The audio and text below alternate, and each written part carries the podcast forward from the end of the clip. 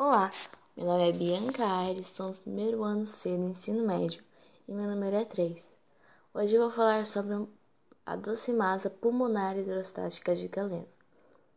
A docimasa pulmonar hidrostática de Galeno estabelece que os pulmões que respiram têm a sua densidade diminuída pela penetração do ar e expansão dos espaços aéreos. Trata-se, em medicina legal, de uma medida pericial que tem como finalidade verificar se a criança nasce com vida ou não, ou seja, se chega a respirar.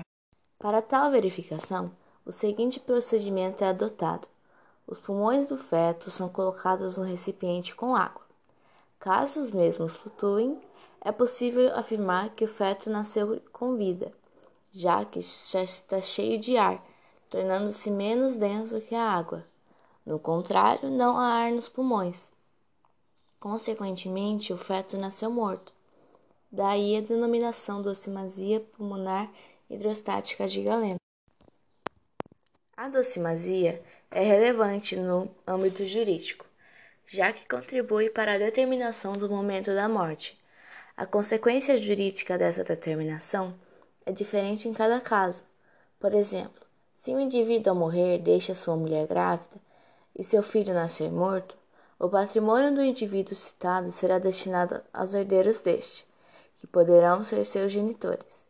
Entretanto, se a criança nascer viva e morrer imediatamente após o nascimento, o patrimônio do pai será de seus herdeiros, no caso, a mãe da criança.